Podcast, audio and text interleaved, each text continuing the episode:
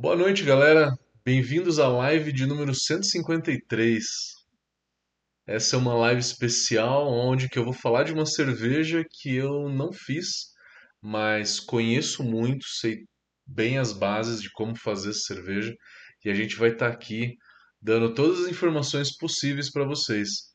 Confesso que é uma das próximas a fazer, o inverno está chegando aí e quem sabe a gente faz uma Doppelbock aí, né, aqui em Campos do Jordão para comemorar o inverno, né? Uma cerveja bem alcoólica. Cerveja realmente alcoólica.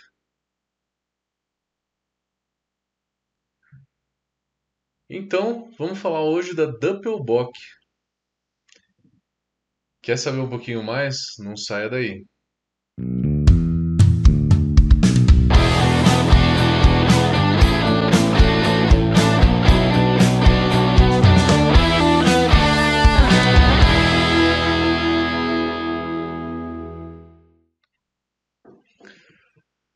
Doppelbock é um estilo alemão, surgiu na Alemanha e foi criado. Vamos contar um pouquinho da história da Doppelbock primeiro, né? Então, a, foi uma cerveja que foi criada lá na época, na Idade Média, né? Por volta de 1700, na cidade de Munique. Remontando um pouco da história da, de monastérios que a Alemanha viveu muito e que a Bélgica também viveu, os monges eles usavam a cerveja para fazer seus jejuns e era muito comum que eles usavam usassem a Bock como uma cerveja para fazer esse jejum. Então usaram a Bock por muito tempo e aí fizeram uma Bock um pouquinho mais forte jogaram mais açúcar nela e aí acabou ficando uma bock um pouquinho mais alcoólica, mais doce. E você sabe que quanto mais alcoólica, quanto mais doce for essa cerveja, mais ela ela vai ter calorias, né? E vai facilitar com que os monges façam suas dietas, né? A mesma coisa aconteceu na Bélgica, né? Então, a Dubel, a Tripel, a Quadrupel, então, tudo são, uh, são nomenclaturas de intensidade. Na hora que a gente fala de dobro, triplo e quádruplo, a gente está falando de intensidade. Não é exatamente o dobro, né? Então, a Doppelbock não é o dobro do álcool da Bock. A Bock normal ela vai ter por volta de 6,5% a 7% de álcool. A Doppelbock começa em 7, vai de 7 a 10. Então é um pouco a mais, é, 1 ou 2% a mais de álcool. Não é tanto assim. Mas já é uma quantidade de álcool que dá para perceber. Uma quantidade de álcool onde que dá para perceber o álcool, principalmente no aroma. Você pega a cerveja, no nariz você consegue sentir facilmente o aroma de álcool. E na hora que você toma, vai sentir um aquecimento alcoólico nessa cerveja também. Então, já começando a falar um pouquinho então das características dela. No BJCP, ela é a, o estilo 9A Doppelbock. 7.0 a 10.0 de álcool. Tem uma curiosidade aqui, né, voltando um pouquinho na história, que todas as cervejas elas colocavam, colocam até hoje a, a abreviação Ator. Então, por exemplo, a Paulaner tem uma chamada Salvator. Então, vários desses exemplos né, colocam lá a Ator no final. Então, a Inger, por exemplo, fez uma chamada Celebrator, Celebrator, né? A Spaten tem um chamada Ultimator. A... Só a Weinstefan que fez uma chamada Cornibian, que também é muito boa mas diversas outras vão colocar Ator no final. E essa nomenclatura ela é muito mais para versão escura da Doppelbock. Então, já entrando aí um pouquinho mais, a gente vai falar que existem nitidamente duas vertentes desse estilo, dois subestilos, que é a versão clara e a versão escura. Então, aqui na hora que a gente falar complexidade de malte, sabor, aroma, como fazer uma receita, a gente vai falar da versão clara e da versão escura. Então, entendendo aí um pouquinho mais, a gente tem essas duas versões. Na minha opinião, isso surgiu porque a Bock, você tem duas versões. Você tem a Helles Bock, que é a Bock clara, e a Bock normal, ou Traditional Bock, que é a Bock escura. E aí a versão Double dela, né? Double, vai ser também uma versão clara e uma versão escura.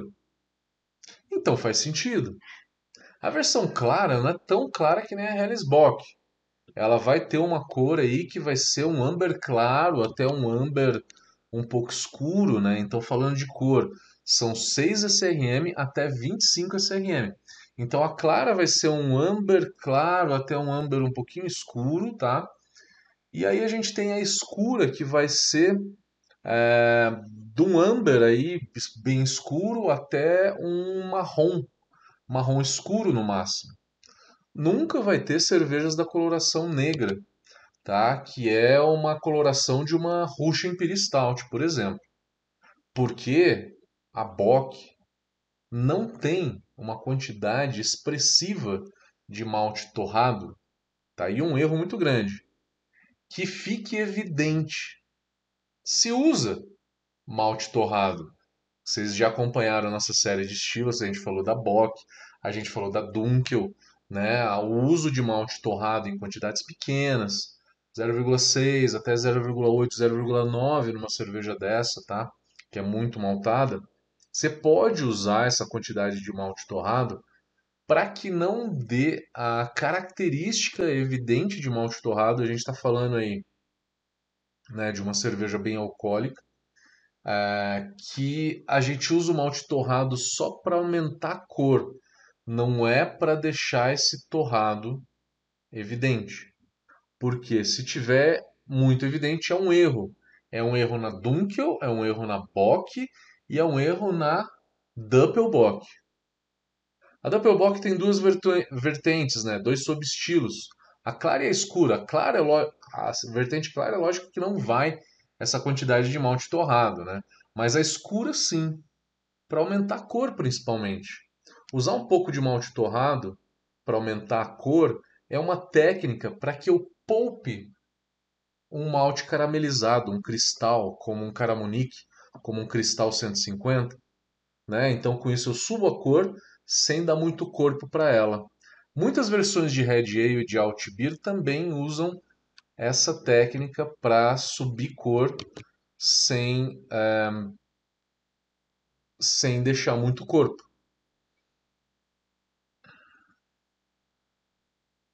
Falando então de malte, como eu sempre falo de malte, lembram do vídeo que a gente falou sobre a Bock, aonde que uma boa base para essa Bock tem Munique, tem bastante Munique.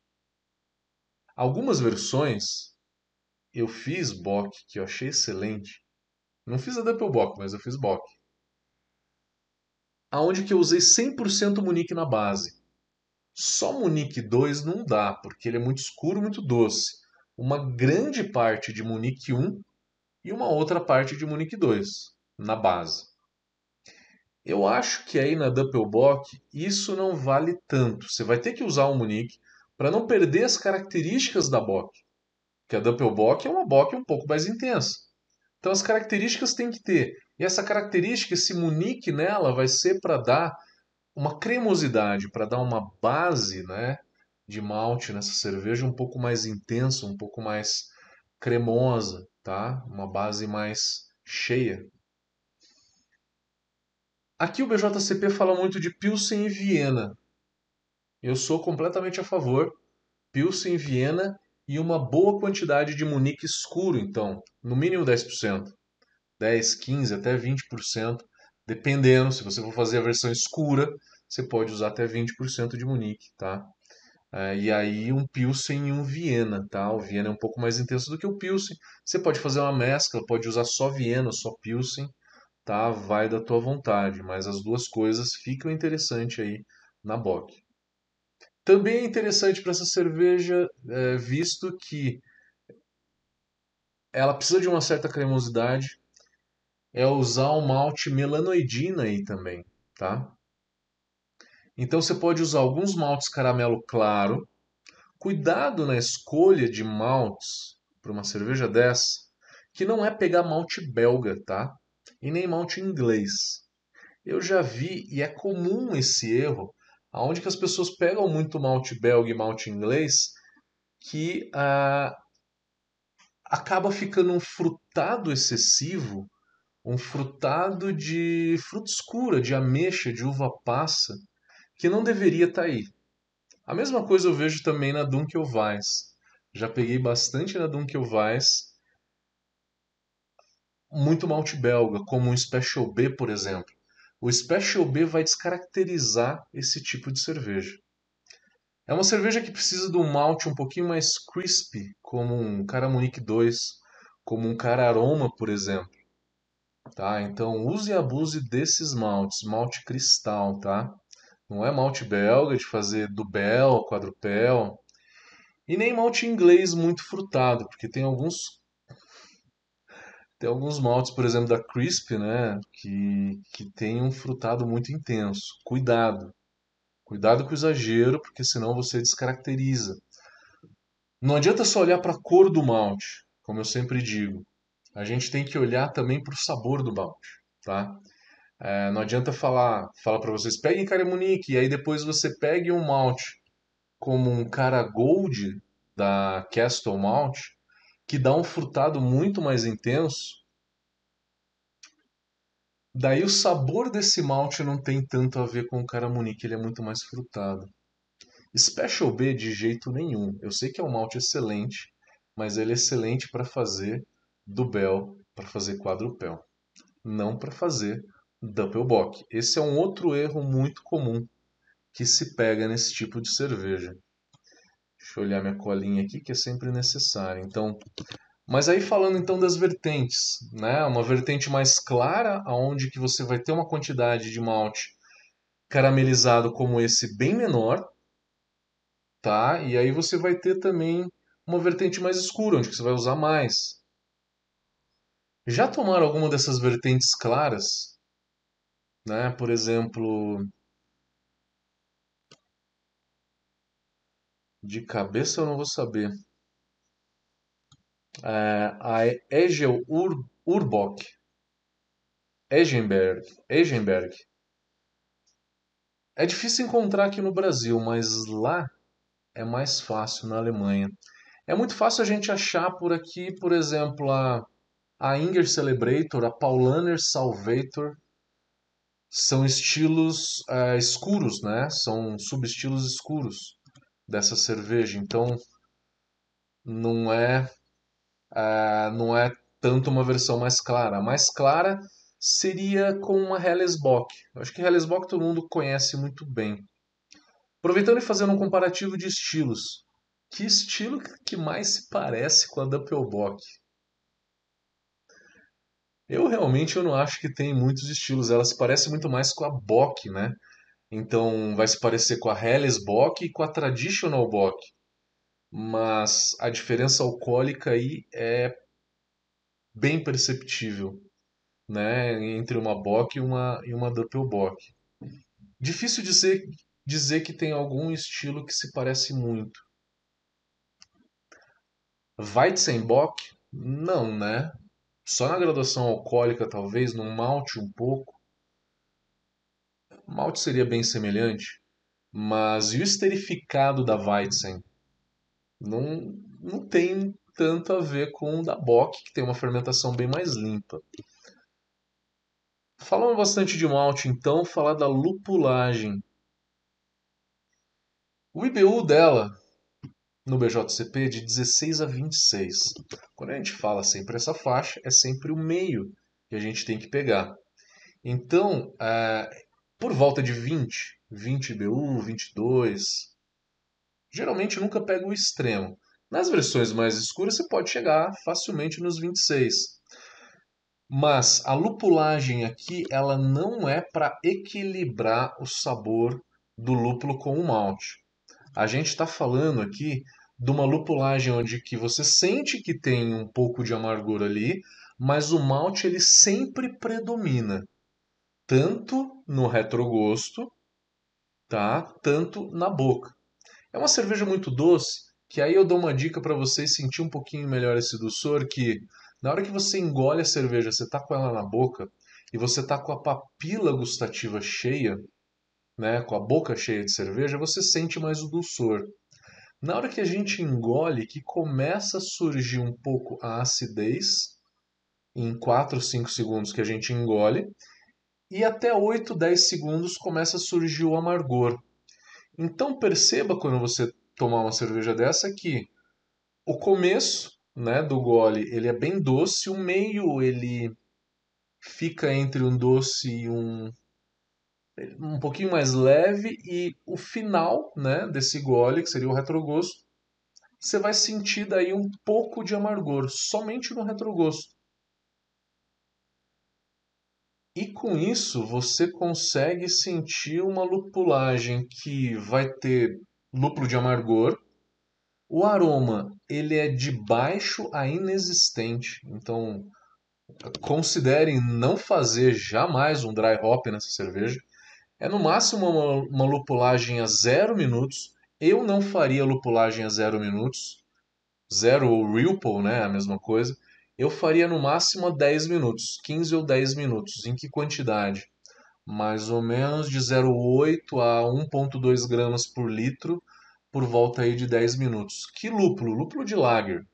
Todos aqueles lúpulos de lager que eu sempre falo, que são aqueles lúpulos mais antigos, Tettnanger, Spalt, Mittelfru, Hersbrucker, entre outros, tá? Ah, falando da lupulagem, falei da cor dela, né, da aparência, a espuma de uma cerveja dessa começa a ser um pouquinho mais escura. A cor da espuma, ela se dá pela cor do líquido, né? Porque a espuma é feita, em parte, do líquido. Então a gente consegue né, ver uma espuma um pouquinho mais é, bege. Para uma versão clara, vai ser um esbranquiçado, que não é 100% branco, mas também não é bege. Tá? É o que a gente chama de esbranquiçado.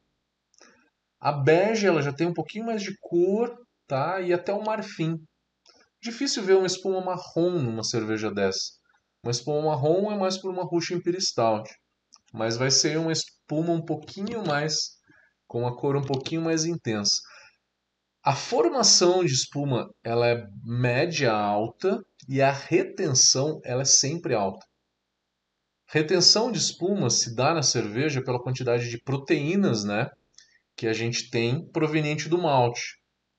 E essas proteínas têm em abundância numa cerveja dessa, porque a gente usou muito malte.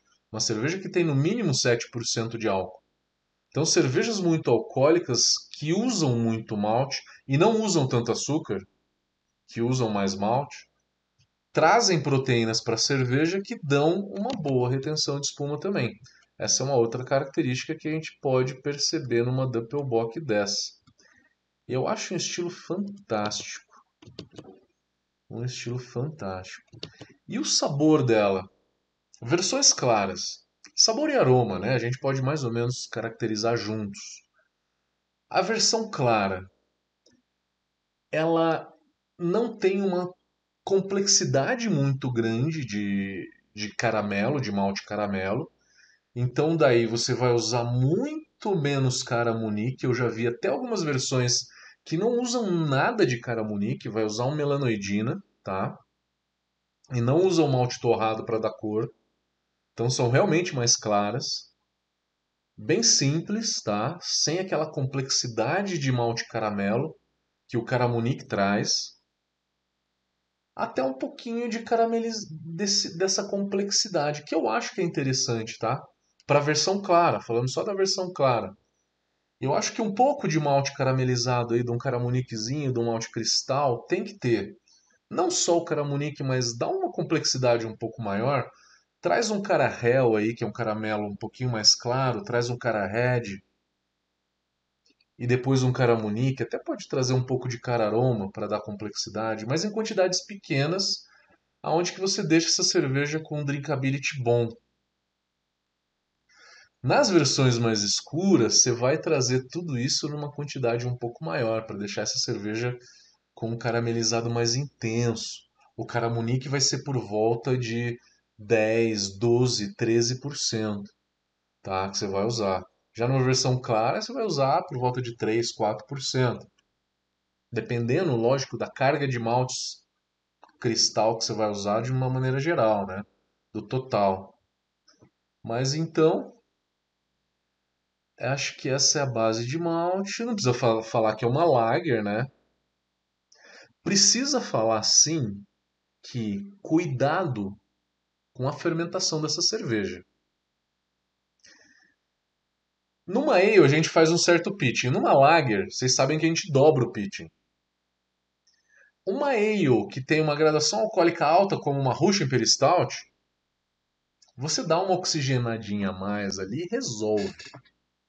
Na Lager, que tem uma graduação alcoólica altíssima, como a Doppelbock, você vai ter é a cerveja aonde que mais pode dar problema de fermentação.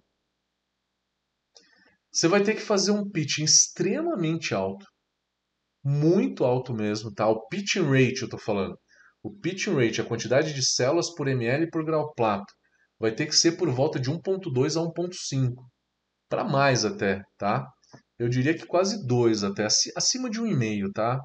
Acima de um e meio. E fazer um starter nessa levedura. Fazer um starter na levedura e fazer uma segunda oxigenação. Primeira oxigenação na hora que você jogou o mosto para dentro do fermentador e uma segunda no dia seguinte. Antes de começar a fermentar, você vai lá dar uma borbulhada a mais. Isso para o caseiro que não tem oxigênio, tá? Porque usando o ar, a, a pedra sinterizada, a gente não consegue saturar tanto de oxigênio, porque o ar ele é 23% de oxigênio apenas. Então eu preciso fazer duas aerações. Já se eu uso uma, um oxigênio, tá? um oxigênio puro, eu consigo daí, numa primeira oxigenada, dar uma boa oxigenada nessa cerveja. Então, dependendo do seu caso. É importante fazer um starter, fazer um pitching parrudo, tá? Talvez você pegue ali uma lama de uma lager que você fez assim, você pegue a lama inteira dela, com muita célula. Porque na hora que você retira toda a lama de uma, de uma lager que você fez, de uma pilsen que você fez, tem ali três vezes mais ou menos a quantidade necessária de células para se fazer uma nova lager três vezes a quantidade necessária para você fazer uma nova lager, só que talvez seja a quantidade ideal para você fazer essa Doppelbock, tá? É pegar a lama inteira de uma Pilsen e sem dó jogar nessa Doppelbock.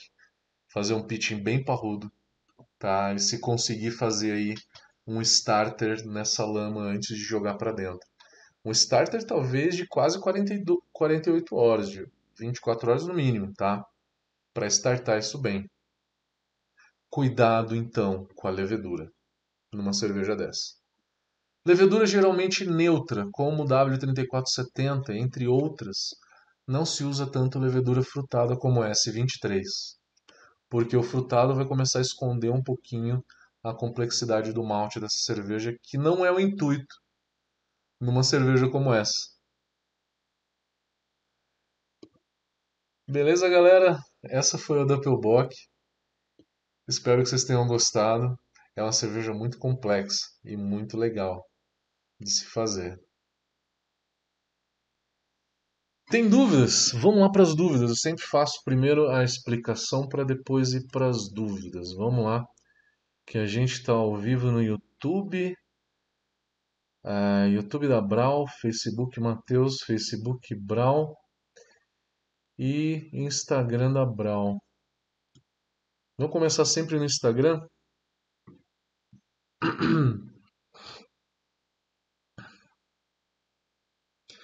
Escrevam para mim, então, uma audiência muito boa hoje, galera. Quem já fez uma Doppelbock? Conta para mim. Que vertente que você fez? Você fez uma uma mais uh, clara, mais escura? Deu bom, deu ruim? O que, que você mudaria?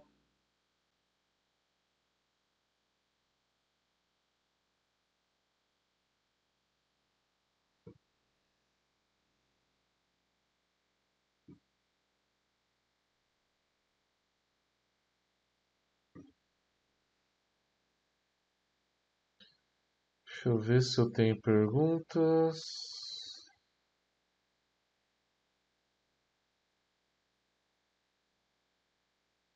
Pessoal falando que não.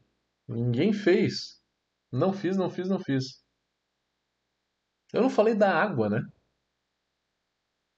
Eu puxaria pro cloreto, 120, 150 de cloreto.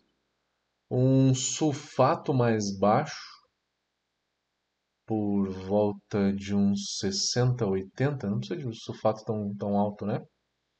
pH final dessa cerveja não precisa ser 4.2, pode ser por uns 4.4 a 4.6, que aí realça o dulçor.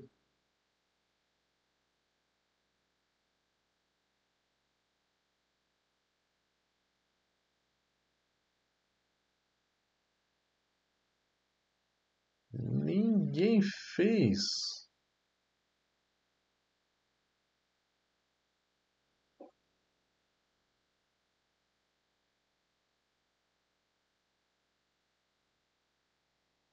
Bom.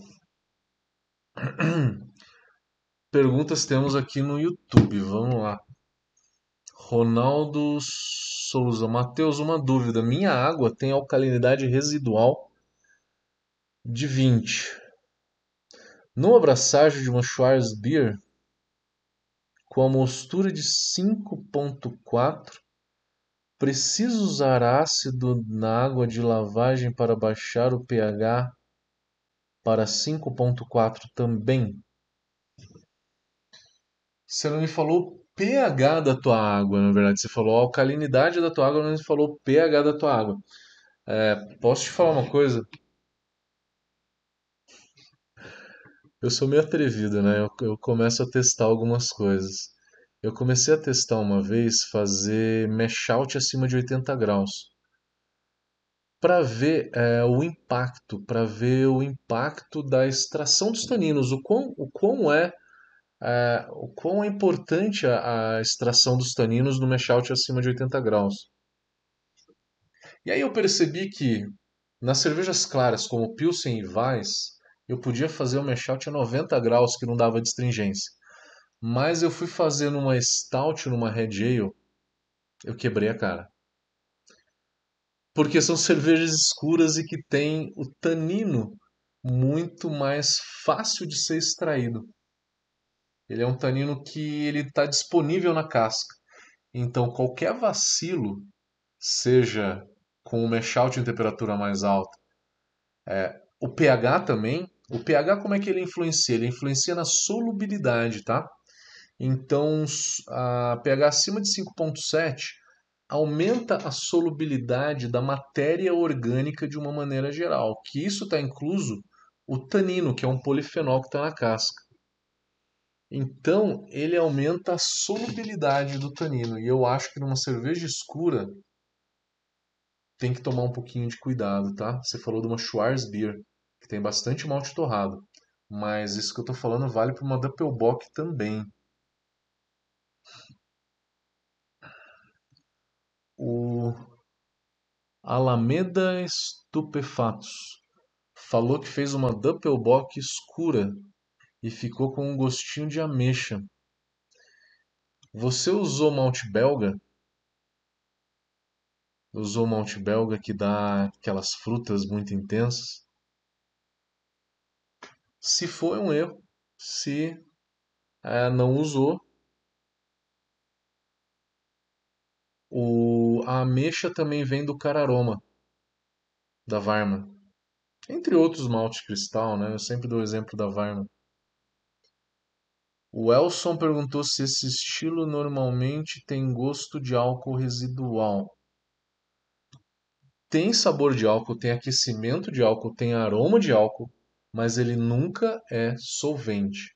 É muito fácil, eu já vi muita gente se enganar, pegar cerveja muito alcoólica e achar que aquilo é álcool superior, mas não é, tá? Aquilo é simplesmente aroma de álcool. Como que eu sei? Pega a cerveja e dá um, um belo de uma cheirada nela. Puxa ela. Se você sente o álcool só na ponta do nariz, de uma maneira um pouco mais leve, é é o álcool normal. Se você sente ele entrando mais para dentro no nariz, tem aí álcool superior, que é um pouco mais solvente. Ronaldo falou que o pH da água dele é de 7.0. Ronaldo, corrige essa, esse pH para 5.5 para fazer a tua Schwarzbier. Eu acho que fica melhor, tá? O Wilton tá parabenizando pela, pela aula e pela dica do starter e a oxigenação. Show de bola, show de bola. É isso mesmo, tem que tomar um cuidado extra, né, na levedura para uma cerveja dessa. É, Facebook, Adriano Preis. Não fiz ainda, mas pretendo fazer. Tomei a Viúva Negra da Barco e gostou muito. Essa eu não conheço, Adriano. Manda uma receita no final da live. Eu não tenho uma receita pronta porque eu também não fiz. Mas eu falei dos percentuais, né? De como fazer no comecinho. Eu falei dos percentuais para fazer uma, uma versão clara ou uma versão escura. No outro Facebook, Carlos Alberto tá dando boa noite. Direto de Araçatuba, grande Carlos Alberto. Faz tempo que eu não vou por aí, né, cara? Pô, armar mais uns cursos por aí. José Roberto Pereira falou que faltou referência para ele saber se ficou boa. É verdade. A gente precisa sempre de referência, né? O Carlos Alberto falou que tem vontade, tem vontade de fazer. Mandou um abraço pro irmão dele de Penápolis. Quero ir para Araçatuba, cara. A base de malte é o essencial, sim, viu, Carlos Alberto? É o essencial. Malte base vai Munique. E aí você pode usar um Pilsen e um Viena a mais aí para aumentar um pouquinho do corpo dela. Desculpa. Para aumentar o corpo vai ser o Munique. É, você vai usar o Pilsen e o Viena para para dar uma base, né? Não deixar ela tão intensa. Uh, Guilherme tá falando outro assunto. Já fez reutilização de trube quente? Se recomenda? O trube quente ele é aquela proteína coagulada que está no fundo da fervura, né? Aquilo não. Cara, eu não recomendo. Agora, se você quer fazer reutilização de lúpulo de dry hop, aí tudo bem. Na hora que você faz um dry hop, a conta mágica, o segredo aí da, da história é o seguinte: na hora que você faz um dry hop, você tem que considerar que durante o dry hop se perdeu 35 a 40% dos alfa-ácidos, tá? Então aquele lúpulo você jogou no dry hop, perdeu aí 35, 40% dos alfa-ácidos para jogar esse lúpulo na fervura, considera que tem X% a menos. Esses 45% a menos de alfa-ácidos, tá? Para fazer a conta, né? Você tem que colocar no software. Aí sim, mas o trube quente não. O Elson falou que provou da Schuller de Blumenau. Não conheço cervejaria, Elson. Queria muito, cara. Queria demais conhecer. Quero achar uma boa. A Bock que ganhou esse ano foi da Beerbaum, né? Beerbaum. Eu tomei ela lá no julgamento. Não caiu na minha mesa para decidir, mas eu tava na mesa do lado e eu fui lá tomar ela pra para dar um palpite extra ali na mesa que tava julgando a Bock, né? Tava excelente aquela boca da Beerball. Excelente. Negócio completamente fora da curva. Foi unânime. É, Guilherme Pereira, não pensando muito no lúpulo, mas sim reaproveitar o mosto que o trube quente arrasta. Que é o que fica no fundo da fervura. Para reaproveitar esse mosto, cervejaria usa centrífuga, que é para centrifugar o trube mesmo, né, do mosto. Antigamente se fazia isso em cervejaria grande. Hoje não vejo mais isso acontecer. Mas fica a dica. O Alameda falou a Malamen da Ignoros, que é muito boa. Também não conheço, também não conheço. Vou, vou, vou procurar, vou procurar. Valeu a dica, galera. Valeu demais. Não tô vendo mais perguntas.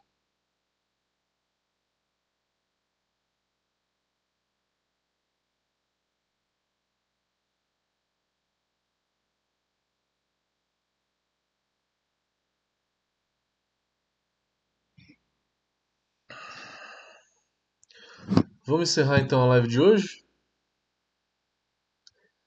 Obrigado, galera, por mais uma semana. Semana que vem não tem furo, tá? Eu tô com internet aqui em casa, tá perfeito. Então, vejo vocês semana que vem, galera.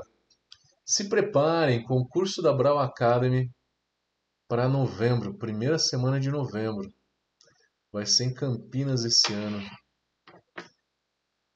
temos mais algumas novidades juntos com o concurso que a gente vai revelar daqui a uma ou duas semanas para vocês, tá? Não vou falar agora porque a gente ainda está fechando os detalhes. É, mas galera, obrigado. Valeu por mais uma, uma live. Vejo vocês semana que vem. Valeu!